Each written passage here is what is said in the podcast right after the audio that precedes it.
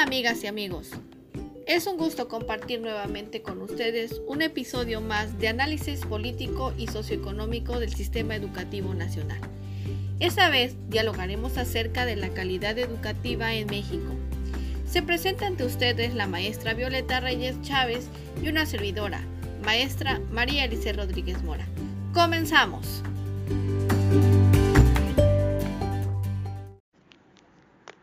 Todas y todos que nos siguen por este medio.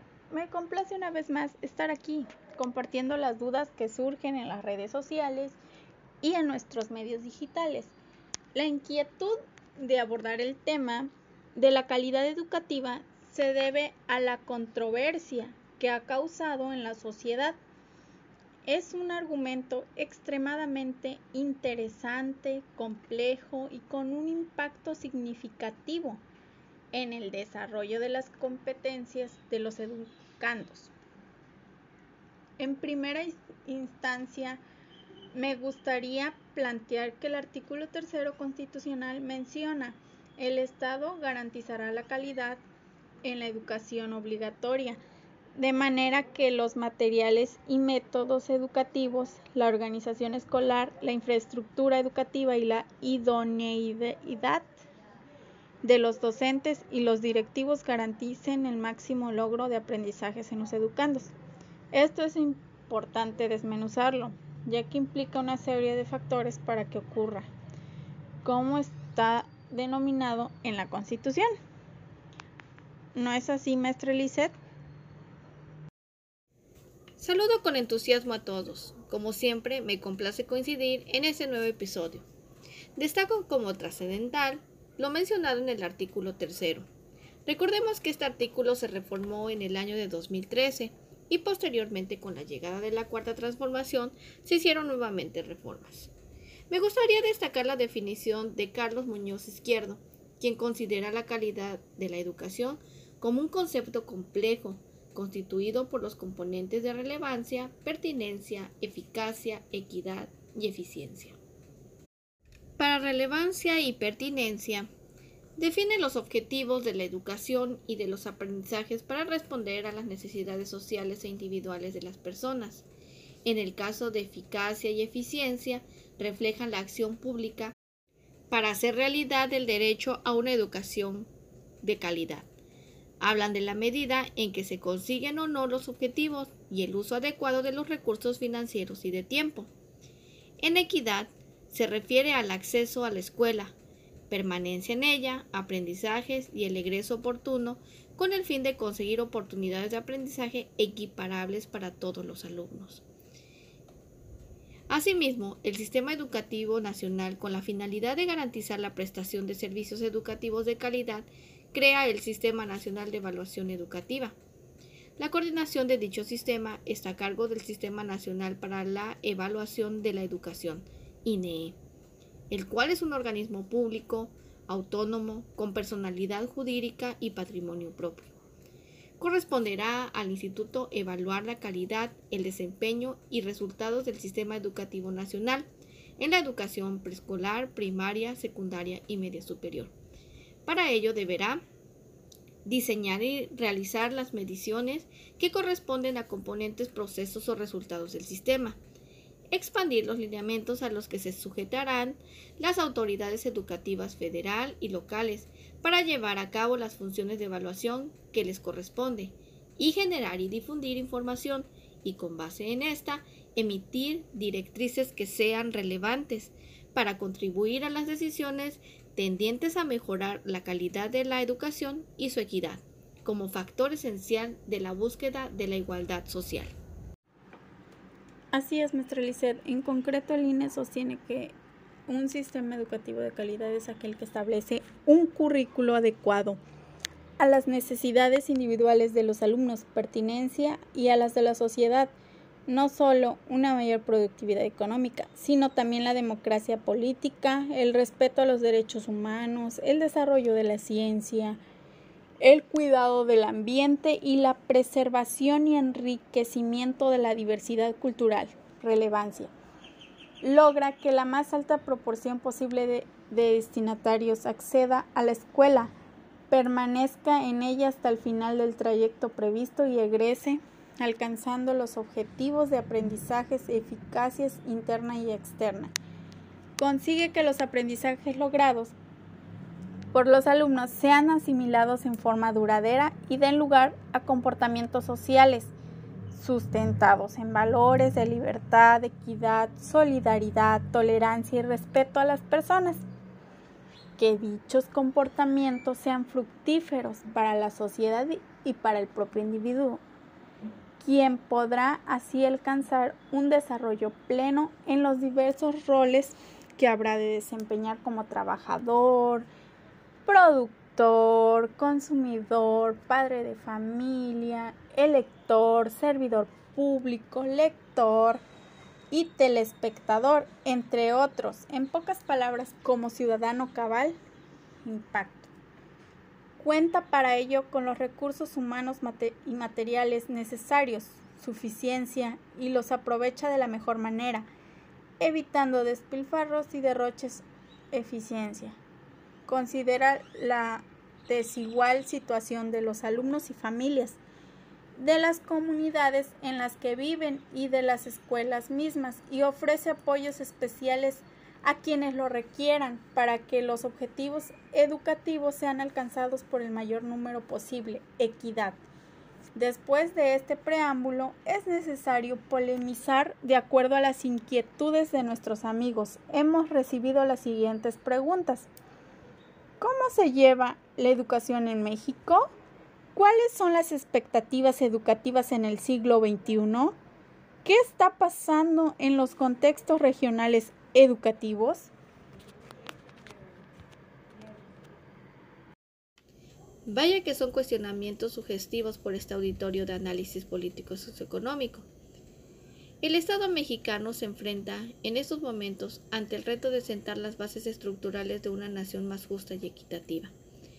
Por su parte, el licenciado Andrés Manuel López Obrador, para generar la cuarta transformación de vida nacional, es pertinente que pueda establecer desde su propio organismo los canales y vínculos adecuados para poder hacer lo propio y colaborar con el gobierno de la República en el anhelo de lograr su cometido en beneficio a, las clases más vulnerables y el fortalecimiento de la sociedad entera. Para la conformación del futuro que deseamos es necesaria una serie de condiciones que al calor de muchas de las que se vivieron en el periodo federal pasado se antojan en una lógica impensable. Sin embargo, y si vemos la apertura y generación de nuevas estructuras de los nuevos tiempos y actores políticos, se puede visualizar problemas un nuevo tiempo para la educación. Además de lo anterior, resulta muy importante que a la hora de proponer mecanismos de coordinación entre las autoridades educativas federal y las entidades federativas para la atención de las necesidades de las personas en la materia, se pueden establecer parámetros muy precisos que no se presten a malas interpretaciones y con ello se brinde certeza tanto a las autoridades como a las personas involucradas. En lo que corresponde a, sugerir elementos que contribuyan a la mejora de los objetivos de la educación inicial, de los planes y programas de estudio de educación básica y media superior, así como para la educación inclusiva y de adulto, lo importante es generar una convocatoria en la que se pueda involucrar al magisterio y sociedad en general, promoviendo la incorporación de innovaciones que puedan ser incluidas en las determinaciones que emita el organismo.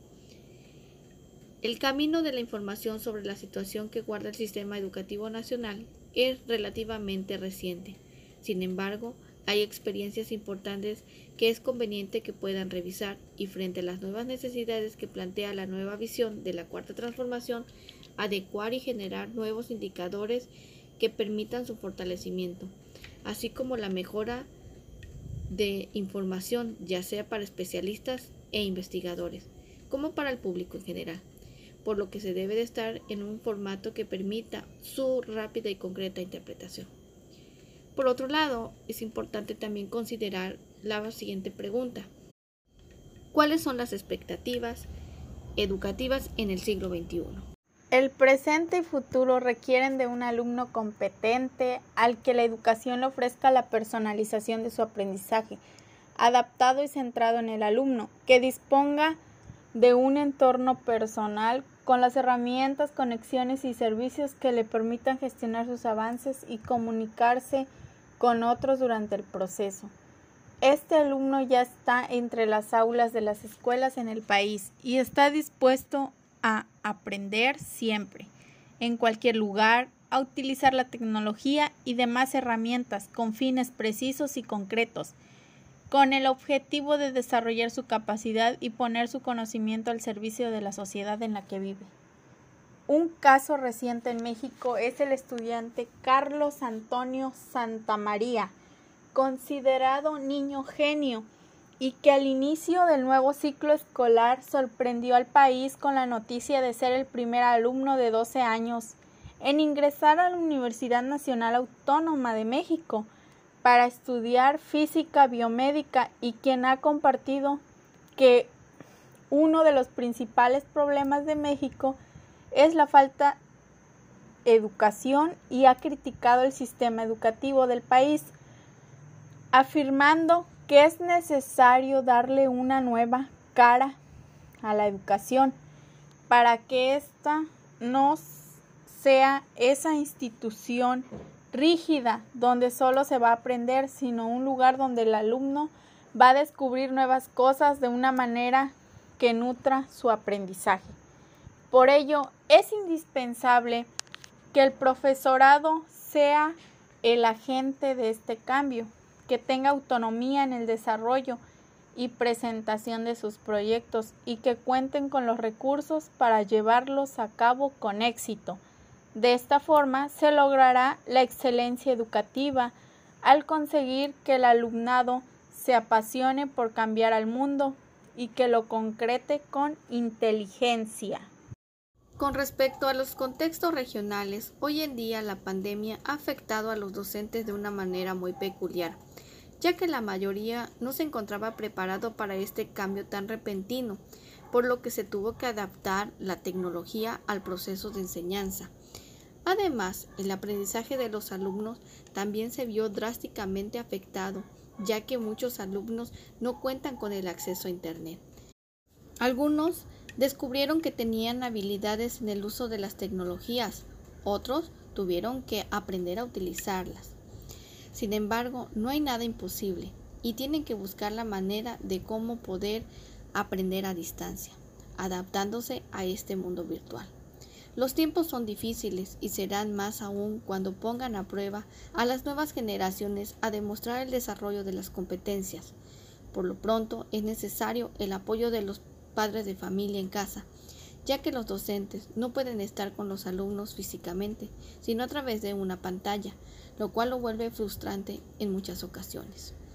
Nos damos cuenta de que un problema sumamente importante es la Internet no todas las familias cuentan con el acceso a la red en sus casas. Además, pocas de ellas cuentan con una computadora. Y lo que es peor, la pandemia vino a afectar económicamente a todo el país.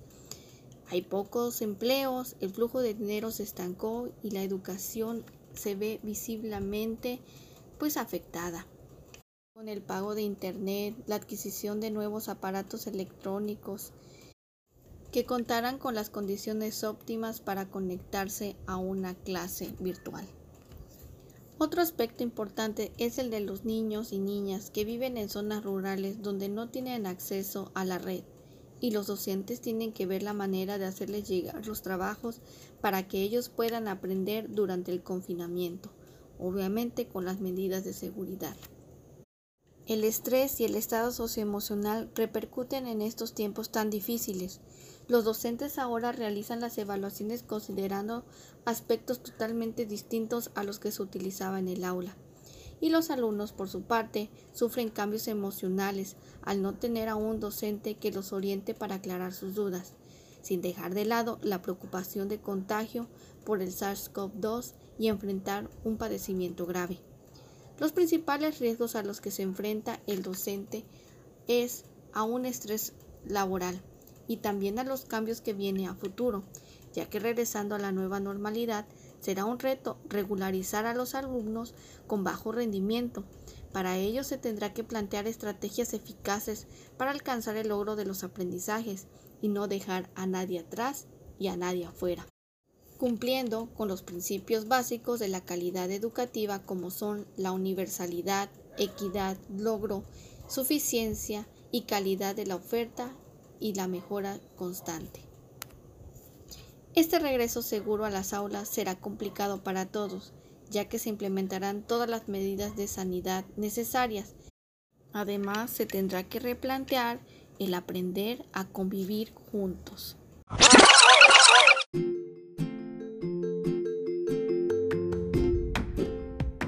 Pues bien amigos, se nos ha agotado el tiempo. Los esperamos en el siguiente episodio de análisis político y socioeconómico del sistema educativo nacional. No dejen de enviar sus comentarios y preguntas.